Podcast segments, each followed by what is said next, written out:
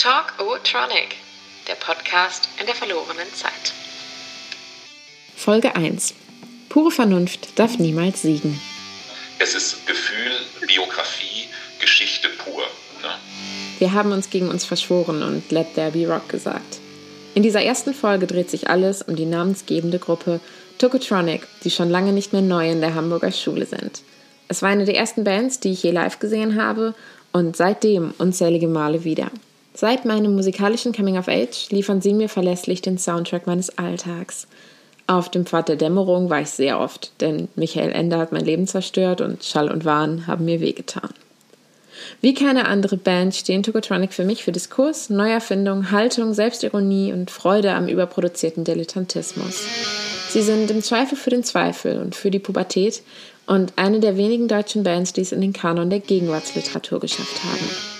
Über die Oszillierungen im Portfolio der Band rede ich heute mit meinem Vater Carsten, der Mann mit der, es ist egal, aber Einstellung fürs Leben, der vielleicht auf noch mehr Tokotronic-Konzerten war als ich und genau die Songs lauter dreht, die ich nicht ausstehen kann.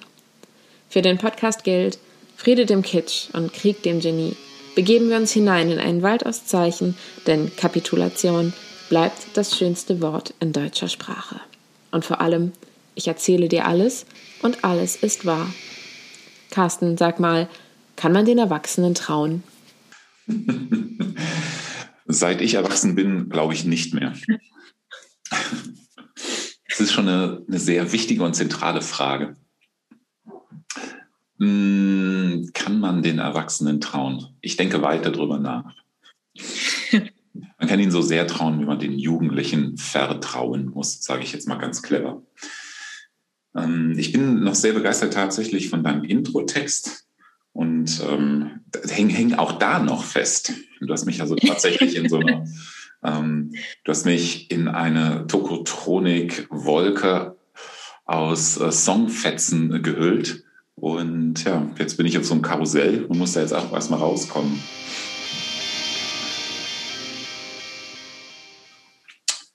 Tatsächlich ist es ja bei mir noch gar nicht so richtig klar, ähm, wann du eigentlich zu so einer großen Tokotronik-Fanin wurdest. Dazu muss man so ein bisschen sagen, dass natürlich bei uns zu Hause sich die Tokotronik-Schallplatten gestapelt haben. Ich glaube, ich fand auch nichts witziger als das Plattencover, auf das sie einfach Enten gedruckt haben. Das äh, war ja exakt die Es ist egal, aber Platte, auf die ich da auch im Intro eingegangen bin. Und dann gab es eben die Zeit äh, in meinem Aufwachsen, in der du nicht so präsent warst, sondern nach Berlin gezogen bist. Und ich glaube, dieses kastenförmige Loch habe ich mit Dirk van Lotze gefüllt.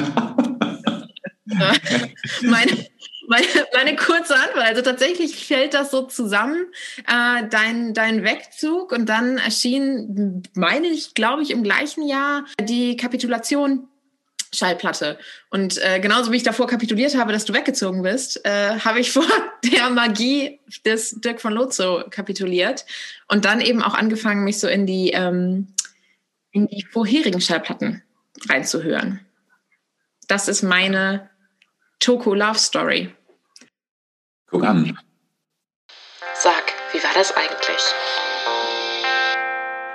Wie war es denn bei dir, der ja quasi noch älter ist als die Band? Ich bin ungefähr so alt wie die Bandleute selbst. Sie sind gerade mal so ein bis zwei Jahre jünger. Ich wurde Tokotronik-Fan, das war ja deine eigentliche Frage. Wie man, wenn man damals äh, paar 95 oder so in meinem Alter war, also etwas über 20, links war, in Wuppertal rumhing, im AZ rumhing, ähm, so kam, kam plötzlich ähm, kam plötzlich so auf, dass es da eine Band gab. Ne? Und diese Band, die sei jetzt tatsächlich, das, das sei mal was komplett anderes. Das sei mal wirklich so deutscher Indie-Rock. Ne? Und ähm, das wurde damals tatsächlich ernsthaft, das war eine Zeit und das noch so nostalgisch werden zu wollen, da bekam man dann so eine, Schall, äh, nicht eine Schallplatte, eine Kassette in die Hand gedrückt. Ne?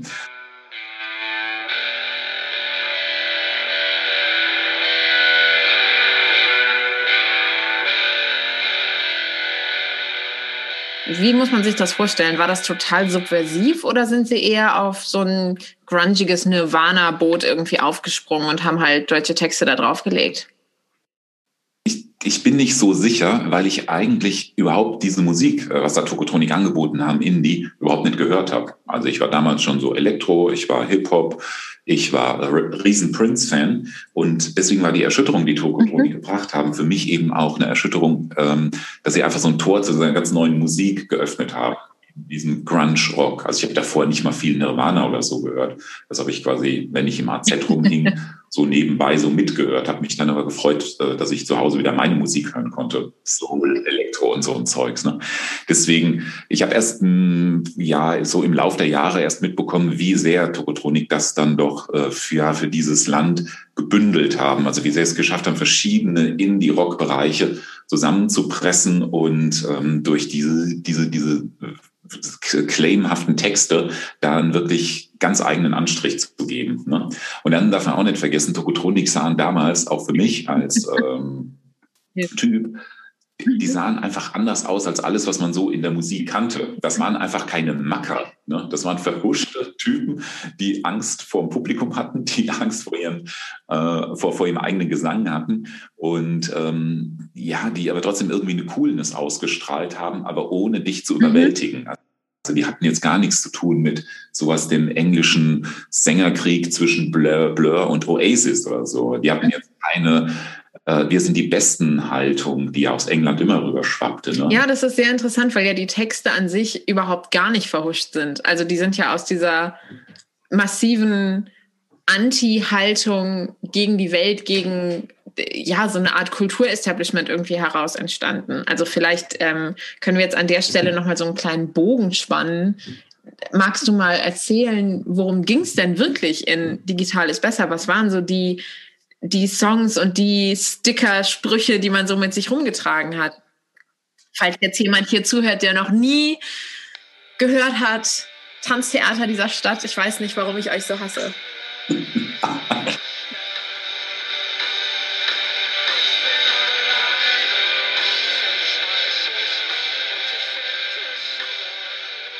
Ja, also die, also dies, diese, diese Textfreude, die jetzt bei dir so ganz stark rüberkommt, die ich jetzt auch, ähm, die, die ist bei mir nicht so vorhanden. Ich habe da sehr früh, äh, letztlich auch von Tokotronik schon den Zahn gezogen mhm. bekommen, dass man die Texte zumindestens in der Zeit, ne, damals habe ich ja Tokotronik eben auch in Interviews und so verfolgt, das ist ja heute jetzt nicht mehr so der Fall, ähm, da habe ich irgendwie bei denen schon so erkannt, es geht eher so um Stil, es geht um Musik, es geht, glaube ich, es ging bei Tokotronik auch ganz stark darum, Musik machen zu lernen. Ne? Total. Also das wäre genau. jetzt meine große Frage, wenn man nicht auf die Texte achtet, was bleibt denn dann von dem Frühwerk? Weil, also die Gitarren geschrammelt da, das ist ja nicht ernst zu nehmen, das ist ja quasi hörbar. Also für mich bleiben eigentlich nur die Texte. Ich lese das wie so ein Lyrikband und, und man hält mir so die Ohren zu dabei.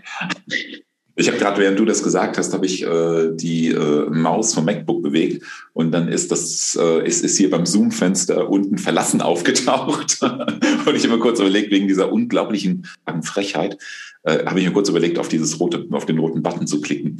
Nee, das ist also ich kann mir vorstellen, dass ähm, wenn man musikalisch so ein bisschen draufer ist, als ich es bin, dass man wirklich sagt, nee, das ist mir jetzt echt zu Lo-Fi. Ne? Mhm. Damals war aber Lo-Fi halt krass angesagt. Also das war auch wieder, ich weiß nicht, ob sie jetzt so also ob sie jetzt wirklich so kos, äh, kolossal unbegabt waren oder ob sie nicht auch damals diesen Backstyle ähm, komplett bedient mhm. haben. Ne? Ähm, und natürlich ist für mich, kannst du dir ja vorstellen, wenn ich das heute höre, ich check da immer noch nicht ab, oh, ist das jetzt ein, einfacher, ein einfaches Gitarrenriff, sind die Texte witzig? Für mich ist das natürlich die Musik, die ersten drei Alben von Tokotronic sind einfach immer ähm, Boote, Gondeln in die Vergangenheit. Ne?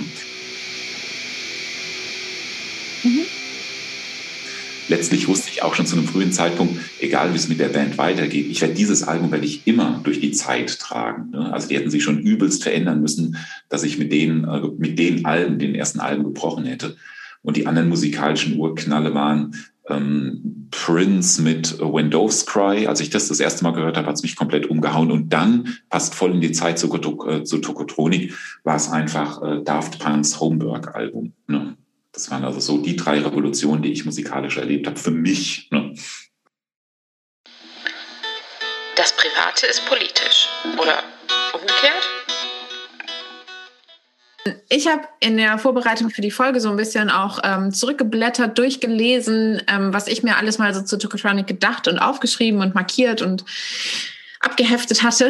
Und da äh, stieß ich auf ein Interview mit Dirk von Nutze in der Zeit, wo er bezeichnet wurde als Stichwortgeber für Lebensgefühldiskurse. Und das fand ich komplett bescheuert und komplett toll äh, und habe es mir direkt rausgeschrieben. Und äh, finde das irgendwie eine sehr schöne Überleitung in ja auch das, was du gerade schon angesprochen hast. Es ist eben nicht nur eine äh, poetisch rumschrammelnde Band, sondern es ist vor allem auch eine total unverhandelbar linke Band, was ich damals auch total beeindruckend fand. Also wenn wir über mein äh, musikalisches Coming of Age sprechen und mein sich verlieben in Tokotronic, war das auf jeden Fall auch der erste Moment, in dem ich eine politisch linke deutsche Position in Kunst und Kultur so für mich gefunden habe mit 15, 16. Das gab es vorher für mich irgendwie nicht. Also es gab das vielleicht abstrakt in amerikanischer Popkultur, aber definitiv nicht auf Deutsch. Und ich erinnere mich da auch an diese Preisverleihung. Äh, ich glaube, was, wie hieß es denn? War es der Echo damals, den sie bekommen sollten für die Ah, ja, jetzt müsste ich wieder nachdenken. Das ist so im Gefühl was drin. Ich glaube, es war Deutsch, jung und auf dem Weg nach Richtig. oben. Und Dirk ja. und Arne und Jan haben es abgelehnt. haben es abgelehnt mit der Begründung, mit keinem dieser drei Begriffe jemals assoziiert werden zu wollen. Ähm, und ja, sind bis heute eben eine wahnsinnig engagierte Band gegen rechts wenn man das mal so komplett verallgemeinern möchte. Wie war da dein politischer Blick auf die Chocos? Hm, schon anders. Ähm, natürlich nicht anders in der Bewertung, aber hm, es gab schon in meiner Jugend viel, viel mehr äh, politische Bands und auch politischer als äh, Tokotronik. Also ich bin ja mit als, als Jugendlicher in der, in der vielleicht achten Klasse, ich ging ja nur äh, in der Hauptschule und wir mussten uns damals quasi im, im Klassenzwang, im Gruppenzwang entscheiden, ob wir Def Leppard, also äh, Hardrock hören oder Bab. Es gab Bab, genau. Ähm, ich habe mich dann einfach für BAP entschieden und ähm, habe halt dann zu einer frühen Zeit, also auf meiner politischen Sinnsuche, da habe ich genau die zwei relevanten BAP-Alben, die es gibt, äh, für Us zu Schnicke und äh, Kristallnacht äh, gehört, und zwar rauf und runter gehört. Und danach war klar, also dann, wenn du, wenn du mit 14 diese beiden Bab-Alben gehört hast, bist du links. Ne? ähm, und dann gab es natürlich bei mir noch die ähm, Ausläufer von Tonsteine Scherben ähm, die, die auch da reingekommen sind mit, mit Schritt für Schritt ins Paradies und so. Und gemessen an dem äh, wirklich ganz deutlich postulierten linken Verhalten waren Tokotronik eigentlich gar nicht so links. Ne? Die waren quasi in mhm. ihrer Ausstrahlung und die waren in ihrer Distanz zum Mainstream, kann man sagen, waren die irgendwie links. Aber ich weiß auch bei ihren Konzerten von Anfang an haben die immer gute Sachen unterstützt, haben sich auch bei den wenigen Ansprachen, die in dem Publikum, die sie ans Publikum machen, ist immer ein Block, es wird irgendwas vorgestellt von Greenpeace ja. oder Wasserrechte etc. Genau.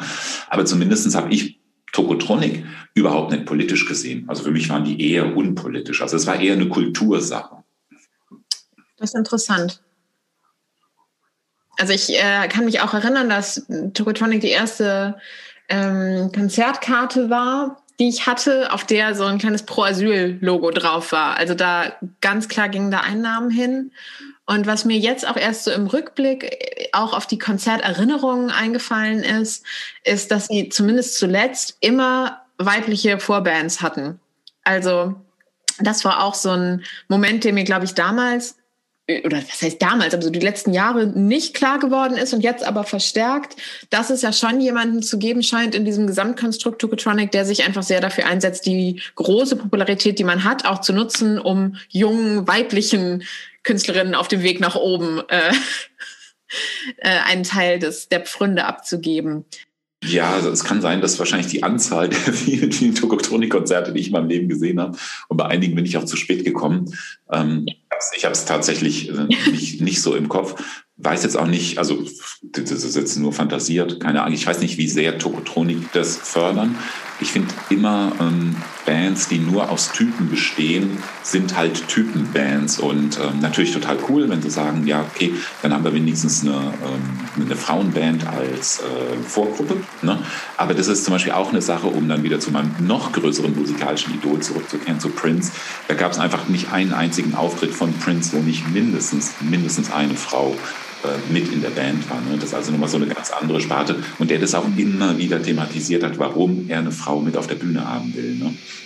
Und zwar nicht, weil sie sexy danced oder so, ne? sondern weil er einfach diesen äh, weiblichen Vibe in seiner Musik brauchte. Ne? Genau, also das sind Tokotronik, glaube ich, einfach dann doch eine, eine Jungs-Indie-Band, ähm, die sich halt zu einer gewissen Zeit gefunden haben und dann nicht aus natürlich klar aus politischem Kalkül hergehen und sagen, jetzt brauchen wir noch zwei Frauen oder so, ne? sondern die haben dann musikalisch ihren Ton gefunden. Das waren Buddies. Ähm, aber wie gesagt, unter dem Feminismus weiß ich jetzt nicht, wie stark der bei Tokotronik vertreten ist. Aber es ist natürlich die angucken und zu wissen, dass das keine räudigen Sexisten sind, das ist auch irgendwie komplett klar, ja. Ich äh, kann mich allerdings an ein Interview erinnern. Und zwar Chris von Rautenkranz, der Produzent der ersten, glaube ich, beiden Alben. Ähm, Den ich jetzt wahrscheinlich extrem schlimm beleidigt habe im ersten Segment, ja. Indem ich seine Existenz komplett angezweifelt habe. Ich dachte, die haben das einfach, die haben da einfach so einen Rekorder hingestellt. Ja, das war ja auch so. Also die, die, die Produktionsgeschichte der, des ersten Albums war ja, die war ja wirklich sensationell. Irgendwie Geld für drei Stunden gehabt, ne? Und in den drei Stunden gesagt, wir machen was. Und dann wurde das halt zu dieser Legende. Ne? Also also die, weiß jetzt nicht, ob das die Geschichte, die erzählt wird, eine Legende ist, sondern jetzt meinte ich, dann wurde es halt zu diesem legendären Erfolg. Ne? Ähm, aber eins der Interviews, die ich mit Chris von Rautenkranz gelesen habe, war mh, mm, zur zweiten Tokotronik-Platte und da wurde er gefragt, was sich denn so im Leben von Tokotronik nach der ersten Platte geändert hat. Und da sagte der Typ, alle ihre Freundinnen sind jetzt hübscher. zumindest, zumindest in den ersten Tagen haben sie dann vielleicht doch billig, äh, billig das mitgenommen, was ein Rockstar äh, nun mal so mitnehmen muss. Aber das ist ja. Aber da weiß man natürlich nicht, ob das jetzt ein, ein Show wie Witzchen von dem Typ ist und wie sich das sofort gesetzt hat. Was macht Kunst? Das war es am Anfang noch ein bisschen mehr. Ne? Da habe ich da noch, bin ich noch ein bisschen mitgegangen. Aber spätestens mit den mittleren und jetzt mit den ganz späten Alben ist es für mich tatsächlich, muss ich sagen, äh, eine reine Qual. Also ich äh, versuche wirklich immer wieder auch zu vergessen, dass das die Sprache ist, die ich verstehe, bei dem, was äh, Tipp von Lotzow da bei den letzten drei Platten äh, da zum Teil zusammen. Jetzt bin ich versucht, auf den roten Button zu klicken. ja, das ist, das ist erstaunlich, dass dieses Yin-Yang äh, bei uns quasi so, wo hassen wir Tokotronik sozusagen, das bei uns irgendwie gut, gut ineinander äh, verdreht, genau für mich äh, ist eben erst Tokotronic tatsächlich hörbar und genießbar ab der Berlin-Trilogie. Also diesen Alben eben ab Kapitulation an produziert, wahnsinnig, wahnsinnig gut hörbar und fantastisch lyrische Texte. Da beginnt für mich eigentlich erst so die Hochphase mit Tokotronic. Und ich sehe an einem schmerzhaft verzogenen, ekligen Gesichtsausdruck, dass du das komplett anders siehst. Für mich ist es so, die ersten Schritte weg, äh, die ersten Schritte, die Tokotronik weggemacht haben von ihrem Sound der ersten zwei, drei Alben, die, ähm, die habe ich schon so ein bisschen gehasst, aber da habe ich im Abstand von zwei Jahren ungefähr gemerkt, ey, die Band hatte sich einfach ähm, für mich auch mit weiterentwickelt. Also die Band war einfach klüger als ich. Die Band hat zu einem Zeitpunkt gesagt, ja, sollen wir jetzt bitte 25 Mal ähm, digitales besser aufnehmen? Nee, auf gar keinen Fall. Ähm, wir ändern uns und ich musste erst begreifen, dass sie tatsächlich besser geworden waren, dass sie sich tatsächlich entwickelt haben und dass es eben auch, wenn man Bock drauf hat, äh, Verpflichtung des Publikums sein kann, also Verpflichtung des Fans sein kann, dass man sagt, ey, das gehe ich mit. Ich hatte allerdings, was Tokotronik betrifft, auch diesen, diesen rabiaten Schock, ähm, den Blumfeld uns damals geboten hat, so in den Knochen. Blumfeld, eine richtig harte Band mit krassen Texten, die plötzlich von heute auf morgen angefangen haben, ähm, so Musik aller Münchner Freiheit zu machen. Und da glaube ich, eine ganze Reihe von Menschen, also auch in meinem Umfeld, die hatten echt Sorge, dass gehen würden, nämlich quasi so einen ironischen Schlagermove plötzlich äh, zu bedienen und das natürlich intellektuell, äh, aber natürlich intellektuell zu bedienen. Und ähm, da hatte ich tatsächlich Sorge. Aber wie gesagt, die ersten paar Alben konnte ich das noch so mitmachen. Für mich muss ich auch sagen, ähm, sind Togotronik eigentlich erst, also mit dem ganz aktuellen Album, ähm, sind sie eigentlich erst der Unendlichkeit. Das ist für mich mhm. eigentlich unhörbar. Also das ist auch musikalisch der Wall of Sound, den sie da präsentieren. Mhm. Ähm, den finde ich tatsächlich, also für mich jetzt überhaupt nicht mehr faszinierend, aber ich weiß, dass ich bei Tokotronik an der Stange bleibe, weil ich habe das Gefühl, so alle drei, vier Alben erfinden sie sich in kleinen Schritten ja doch, auch wenn es ein Klischee ist, wieder so ein bisschen neu.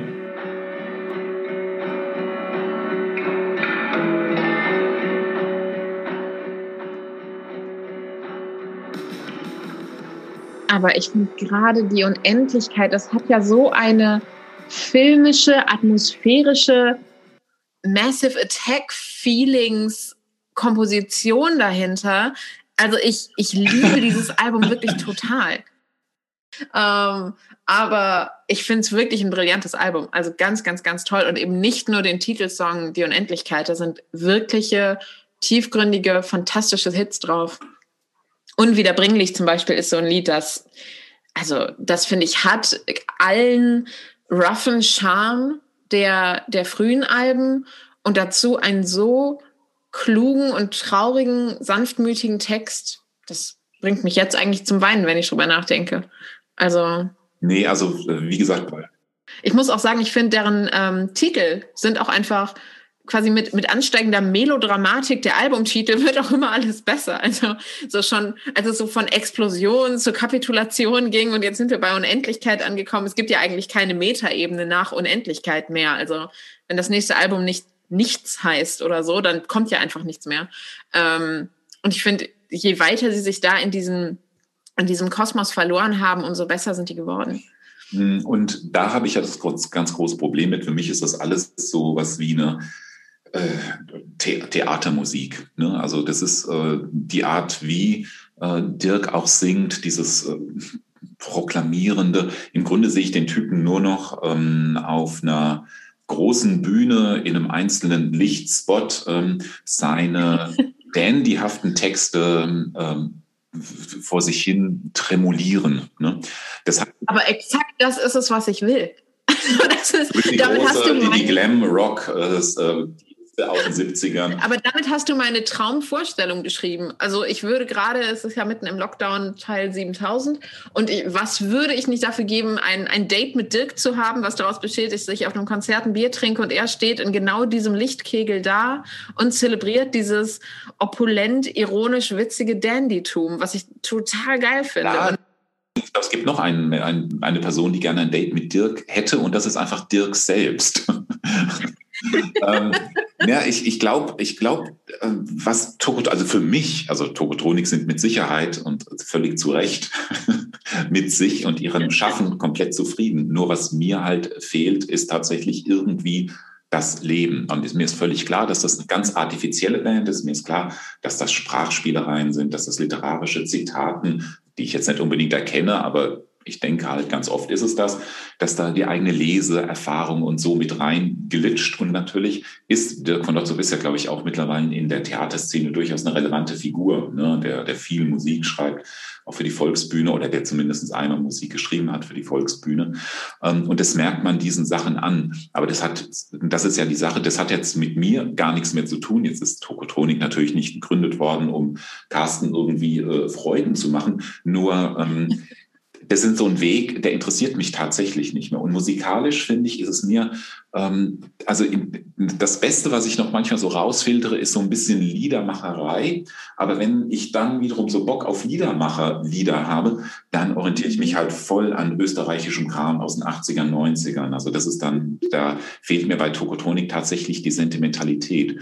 Und gerade auf der Unendlichkeit gibt es ein Lied, das ist da, aber dann, das ist das einzige Lied, wo ich wirklich ähm, mal so sauer war auf Tokotronik Das ist das Lied, wo er meines Erachtens zu spät zu dem Tod irgendeines Verwandten oder so. Ja, das ist genau das, was ich eben zitiert habe. Unwiederbringlich. Ach so. Ah ja, okay. Und das, das, das, äh, das, das, das tänzelt so ein bisschen vor sich hin und man hat das Gefühl, so nonchalant sitzt da halt jemand in der Bahn und die Handys sind halt noch nicht erfunden, ja, und da ist halt jetzt jemand gestorben. Aber tatsächlich, das Lied habe ich überhaupt nicht verstanden. Und ich habe zur Unendlichkeit auch ein Interview gelesen, bevor das noch rauskam. Da hat nämlich äh, Dirk von Lotzow gesagt, eigentlich müsste man diese Platte zusammen mit seinem Buch lesen. So ein Ding dazu geschrieben. Und das fand ich ganz, ganz schlimm. Also das fand ich, das war so eine, ähm, das ist, das, da mochte ich quasi das habe ich den, habe ich erstmal habe ich so, so, eine, so einen miesen Marketing-Gesichtspunkt gesehen und dann habe ich mir auf der anderen Seite gedacht, also wenn es quasi jetzt in so eine akademische Richtung geht, dass ich jetzt ein Buch, ein Roman lesen soll, um eine Platte zu verstehen, da wird die Musik meines Erachtens auch komplett entwertet. Und da kann ich mich total einklinken und auch wieder da so Yin und Yang mäßig äh, quasi mit dir verbeißen, weil ich eben, wie ja auch vorher gesagt und wiederbringlich für ein so wunderschönes, brillantes, sanftes Lied halte, bei dem es eben gar nicht konkret um den Tod des Freundes geht, anscheinend, ne? Also äh, ich habe sein Buch dazu nicht gelesen, weil ich schon die Prämisse zu traurig fand. Also ich fand, es war kein Marketing-Gag, mir war das nur zu dem Moment meines Lebens gerade einfach nicht zumutbar, an dem das rauskam. Okay. Ich sehe in unwiederbringlich, aber gar nicht den Versuch, jetzt den Tod dieses Freundes aufzuarbeiten oder auch nur dem Freund irgendwie ein Denkmal zu setzen oder auch einen Trauerprozess aufzubereiten. Darum geht es überhaupt nicht. Es geht nur um diesen einen Moment in der Zeit, der komplett surreal ist und den ich auch total nachempfinden kann und den ich auch mit diesem ganz sanften äh, Geklimper im Hintergrund total verbinde, dass man in diesem Zug sitzt und komplett losgelöst ist von der Außenwelt. Also eben kein in-Car-Board Entertainment hat und nebenbei irgendwie noch äh, Datenvolumen verbraucht, um bei TikTok rumzuhängen, sondern du sitzt in diesem Zug und die Welt, die du zurücklässt, siehst du wahrscheinlich in der Form nicht mehr, aber du hast auch keine Möglichkeit mit der Welt draußen jenseits davon zu kommunizieren. Und ähm, was eben auch in Unwiederbringlich vorkommt, ist ein Satz, der da heißt, es war alles Gegenwart. Und ich finde diesen Satz so bildschön, Also ähm, dieser, diese Verwendung des Imperfekts, um dann zu sagen, es war alles Gegenwart, ähm, erinnert mich total an so ein germanistisches Proseminar, wo wir mal den Satz Morgen war Weihnachten besprochen haben, weil das so lustig ist, dass man in einem Roman eben mehrere Zeitebenen gleichzeitig haben kann. Ähm, und so lese ich eben auch dieses Lied. Und tatsächlich habe ich das in meinem eigenen Schreibprojekt, um das es hier auch manchmal gehen wird, ähm, auch zitiert an einer Stelle. Ähm, bei mir heißt es aber, alles wurde Gegenwart. Und das leitet dann so einen Absatz ein, wo es eben vom Imperfekt dann in so eine Präsenzerzählung übergeht. Also alles wird in dem Moment, in dem im Roman die Schulglocke klingelt, setzt sich dadurch eben so eine heterotope Erfahrung ein, dass mit Beginn dieses Schulgangs auch die Regeln der Zeit quasi ausgesetzt werden und man aus so einer imperfektischen, irgendwie zusammengeschnitten, kuratierten Erinnerungswelt dann in so ein Präsenz hineinrutscht, was so komplett Gegenwart eben ist. Und dazu hat mich dieses Lied inspiriert. Von daher vielen Dank an dieser Stelle.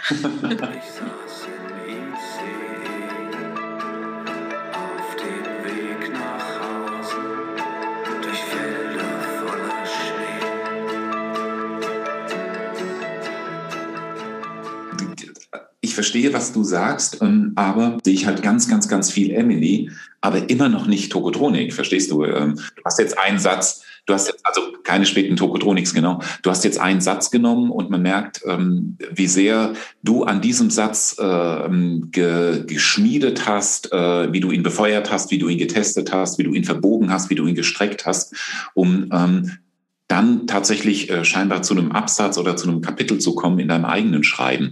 Das ist aber natürlich, es hat gegebenenfalls Tokotronik hier so eine Initialzündung für dich gegeben. Ne? Aber was sich daran zeigt, ist einfach dein munterer Geist, dein wacher Geist, dein Geist, der auf der Suche ist. Ne?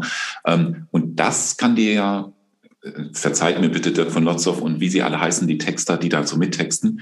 Ähm, das kann natürlich bei dem Geist, den du besitzt, das, das kann dir auch morgen passieren, äh, wenn du einen Einkaufszettel in der Telefonzelle findest. Ne? Auch da kann quasi deine Gedankenmaschinerie anspringen und kann sich davontragen lassen. Aber ich sehe schon, wie also ich, ich, muss schon sagen, ich sehe es jetzt ein bisschen anders, als ich es noch vor äh, hier unserem kleinen Gespräch gesehen habe, unwiederbringlich. Aber ähm, kann auch sein, dass ich da jetzt mit meinen 52 echt schon so statuiert bin und den ähm, das Lied, glaube ich, wahrscheinlich nie so richtig mögen werde, jetzt aber aufgrund deiner Erläuterung wenigstens ein bisschen besser verstehen werde.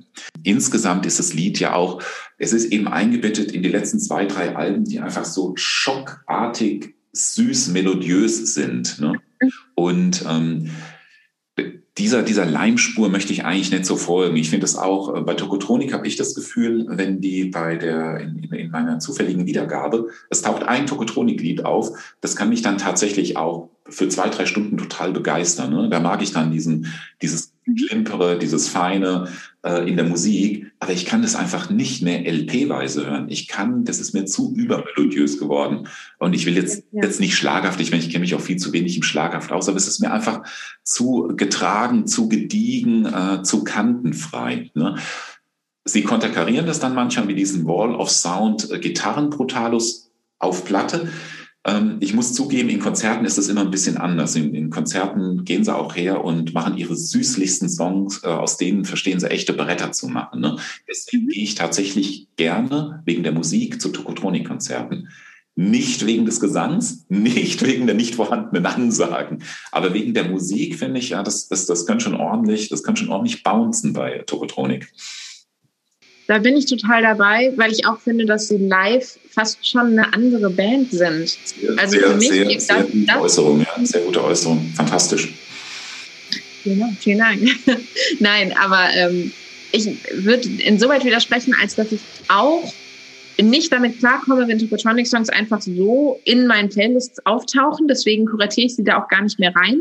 Ähm, ich kann die eigentlich, vor allem die neuen Sachen, nur hören, indem ich mir mal einen Abend dafür Zeit nehme.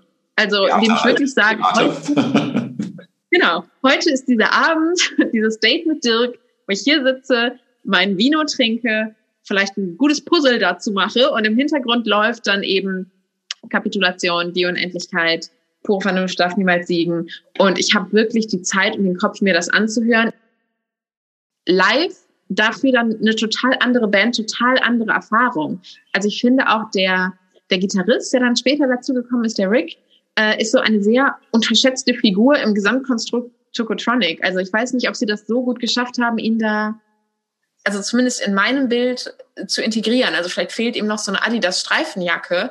Ähm, aber an der Stelle kann ich nur sagen, es gibt auf einem der letzten Alben diesen sehr lustigen Song, der da heißt 1993 AD. Es ist auf Englisch gesungen, er singt.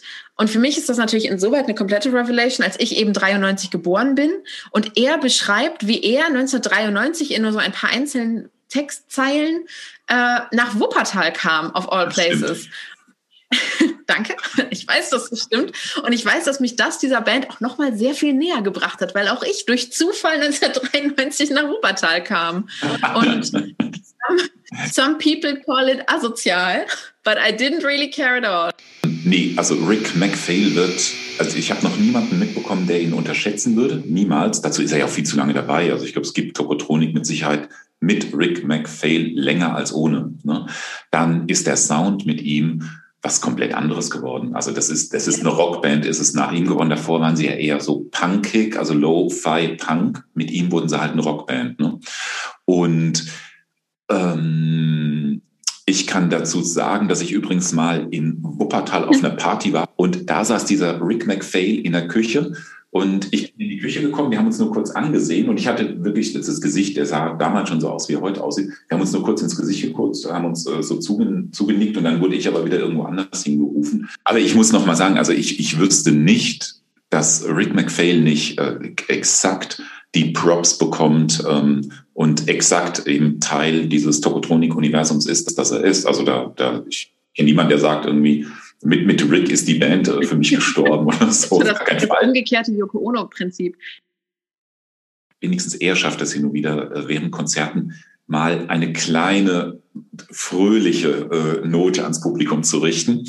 Ähm, äh, lustig, dass du das sagst, weil eine meiner frühen Tokotronic-Konzerterinnerungen ist, ähm, ich war wahrscheinlich wieder Düsseldorf, die meine Konzerthauptstadt. Ähm, und zwar spielten Tokotronic bereits während noch ein Pokalfinale in irgendeiner Art von Fußballkosmos äh, stattfand. Und ähm, wie du ja auch schon gesagt hast, Dirk von Lutze ist jetzt nicht der, der King of Talking with the Audience. Ähm, und stand dann da und es, es herrschte so eine lustige Leerstelle zwischen zwei, zwischen zwei Songs, die er jetzt auch nicht gewillt war zu füllen mit irgendeiner Art von Kommunikation. Und dann brüllte nur jemand aus dem Publikum, ey, wie ist denn das Schalke-Spiel? Und, und Dirk von Lutze sagte nur, Igitt, Fußball und, und klimperte weiter in seiner Gitarre rum. Jan Müller grätschte dazwischen und brüllte zurück, ist 1-0 ausgegangen. Und die ganze, die ganze Halle lachte so sehr, weil auch der Verlust pikiert rüberschaute. Und da stand Jan Müller ganz knapp vom Exodus. Genau. Auch. Dann lass mich gerade ein, ein Dönekes ähm, von einem Tokotronic-Konzert erzählen. Und zwar war es, ich überlege gerade, ob ich drauf komme. Jetzt habe ich tatsächlich es geschafft, erstens das Dönekes zu vergessen und, und äh, den Ort des Konzerts zu vergessen. Nee. Ich nutze dann die Lehrstelle im Gespräch, um äh, nicht muttersprachlich NRW-HörerInnen kurz zu sagen, Dönekes ist eine spaßige Anekdote. Sehr gut, danke. Ach so, jetzt weiß ich wieder. Das war tatsächlich unser gemeinsames Konzert. Ähm, die, das war bei dem Open Source, genau, Open Source in Düsseldorf. Und äh, ich weiß nicht, ob du noch weißt, wer quasi der Headliner vor Tokotronic waren. Waren es nicht The Streets? The Streets waren es. Die großartigen The Streets, ganz fantastisch. Und äh, die haben ja, die haben, die haben ja so die dieses Publikum so weggerockt mhm. und wegbegeistert und sie waren Englisch, sie waren Hip-Hop, sie waren Elektro, sie waren Pop. Die Leute haben gejohlt und getobt und dann sind extrem schlecht gelaunt Tokotronik aufgetreten, weil sie die Crowd vor sich fanden. Und äh, da hat Dirk von Lotzo, fand ich, das war auch wirklich richtig, sich richtig mies verhalten, fast schon nah an der Publikumsbeschimpfung gesagt, so, naja, dass man jetzt vielleicht hier so ein bisschen mal den Spaßfaktor senken würde mit der Musik. Und ich weiß nicht, man hat sich wirklich angeguckt, was ist denn mit dem los? Aber es war danach ein richtig geiles Konzert. Also die haben dann quasi die, äh, die, die Partystimmung haben sie wirklich in ein komplettes, in so ein Rock, in so eine Rockrebellion umgewandelt. Ne? Mhm. Ähm, das war da so total Sakrales irgendwie. Also auch die, die Szenerie draußen, es wirkte wie so ein, wie du auch vorher schon gesagt hast, wie, wie so eine Theaterinszenierung, so was Bombastisches, was jetzt gerade passiert, aber eben nicht besonders gut gelaunt. Aber sie haben es dann, finde ich, ähm, die waren, also irgendwie waren die angenervt, angepisst irgendwie von diesem, von diesem locker flockigen, und das war ja so ein Sommerfestival, mhm. alle gut, alle gut drauf, ne? Äh, es haben nur noch die Bälle gefehlt und Fahren und Europe und Final Countdown und dann mussten Tonik dahin und sie haben es dem Publikum gezeigt. Ja. Sante ist, ich habe ja jetzt zur Vorbereitung unseres Gesprächs hier die letzten drei Tage wirklich konsequent, also ich habe alle Tokotronik-Alben in Reihenfolge, in, in der Reihenfolge ihres Erscheinens angehört und war spätestens mhm. gestern Mittag war ich richtig schlecht gelaunt, muss ich sagen, weil ich halt diese, diese neuen Alben nochmal anhören musste, durfte, wollte. Und ähm, war jetzt gerade auch äh, vor Beginn des Gesprächs war ich so, so ein bisschen missmutig. Also wir hatten uns ja so ein bisschen ausgetauscht, so ein paar Gedanken schon geschrieben. Mhm. Ähm, ich habe eigentlich versucht, nicht so viel an Tokotronik zu denken, sondern eher so quasi eher an mich zu denken und was diese lebenslange Freundschaft, dieses lebenslange Fantum mit der Band so aus mir auch gemacht hat und dass ich denen trotzdem, egal wie es weitergeht, irgendwie die Treue halten werde. Aber jetzt äh, bin ich gerade voll drauf. Also ich könnte jetzt sofort hm, vielleicht nicht Schall und Wahn und vielleicht nicht die Unendlichkeit, aber zum Beispiel, es ist egal aber oder K.O. okay, das könnte ich jetzt anhören. Ne? Weil die Welt aus Papier ist, heißt es am Ende immer, lies mir mal was vor. William Faulkner, Schall und Wahn. Ja, ich finde es total sympathisch, weil wir sind ja eigentlich hier in der literarischen Kategorie angekommen. aber ich finde es so wahnsinnig spannend, dass man wirklich jetzt eine Stunde über Tokotronic reden kann, ohne eben zu erwähnen, äh, wie literarisch vertrackt auch diese Texte teilweise sind. Und eigentlich hatte ich mir das so ganz fest vorgenommen, dass ich jetzt hier irgendwie noch mindestens mal droppe, dass ich ein Hubert Fichte Seminar hatte an der Uni und ob man denn auch wirklich alle Marcel Proust Anspielungen gefunden hat.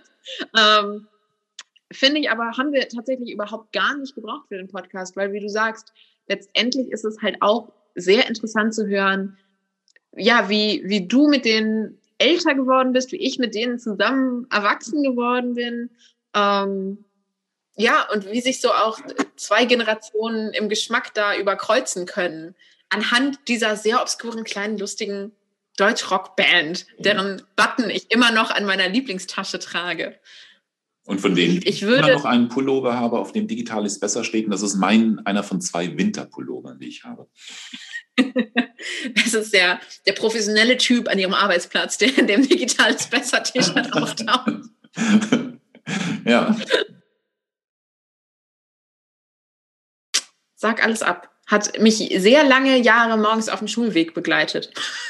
Mit genau dieser Einstellung fiel ich in, diesen, in diese Klassenräume rein und war so, du musst nie wieder in die Schule gehen, hat mir irgendwann nur so versprochen. Und jetzt sitze ich jetzt doch wieder hier. Du musst nie wieder in die Schule gehen. Danach kommt eigentlich auch noch eine schöne Zeit.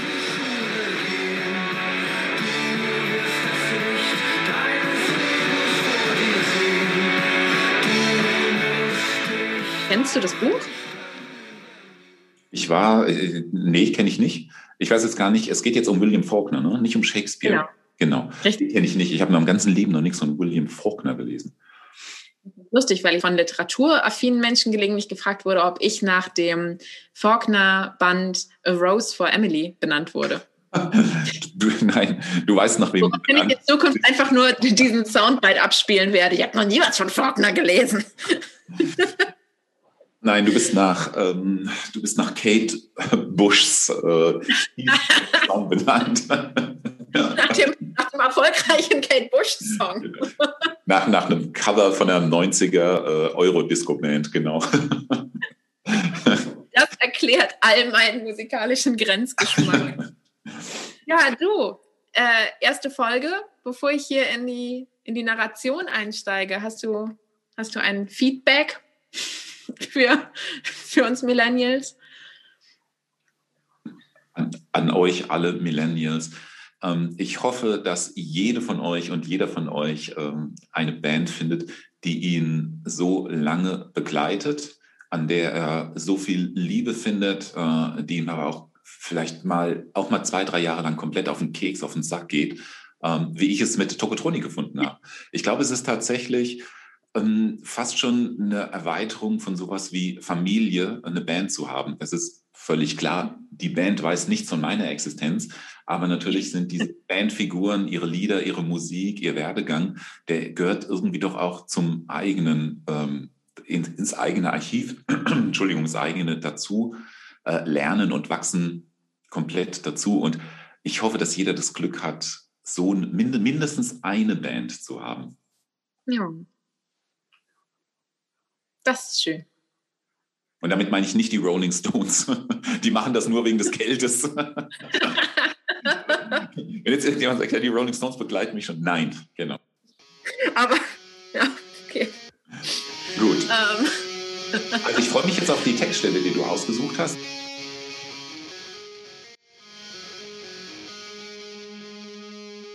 Als der Schatten des Fensterrahmens auf die Vorhänge kroch, war es zwischen sieben und acht Uhr, und als ich die Taschenuhr ticken hörte, lag ich wieder in der Zeit. Sie hatte Großvater gehört, und als Vater sie mir schenkte, sagte er Ich schenke dir das Mausoleum jeglicher Hoffnung und jeglichen Begehrens, wie furchtbar passend, dass du sie benutzen wirst, um die Reducto absurdum aller menschlichen Erfahrungen zu erlangen, und sie wird deinen individuellen Bedürfnissen kein bisschen besser entsprechen als seinen eigenen oder denen seines Vaters. Ich schenke sie dir nicht, damit du immer an die Zeit denkst, sondern damit du sie ab und zu für einen Moment vergisst und nicht im Versuch, sie zu erobern, deinen letzten Atem verschwendest. Weil keine Schlacht je gewonnen wird, sagte er. Schlachten werden nicht einmal geschlagen. Das Schlachtfeld offenbart dem Menschen nur seinen eigenen Wahn, seine Verzweiflung, und der Sieg ist eine Illusion der Philosophen und Narren.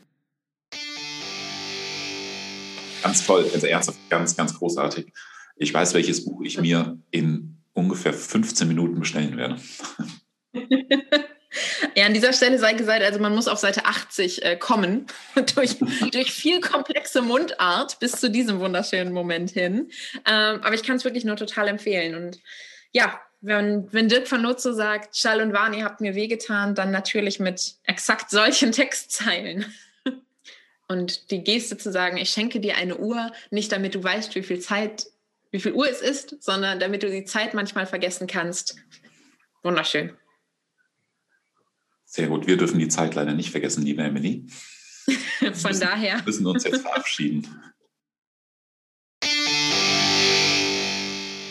This is Talk Es ist auch nicht traurig, dass Prinz Philip gestorben ist. Das ist nur eine Figur. Der war halt immer irgendwie da, aber der hat nie in seinem Leben gearbeitet. oh Gott, ich schneide es raus. This is Talk wenn Sie das nächste Mal ein Konzert in Aschaffenburg geben, ich glaube, ich war beim einzigen Konzert, das Sie in Aschaffenburg jemals gegeben haben, ähm, und Sie spielen das Lied Abschaffen, dass Sie doch bitte statt Abschaffen Aschaffenburg singen sollen. Aber das ist mein, mein kleiner privater, meine, mein kleiner privater Wunsch. This is Talk Tronic.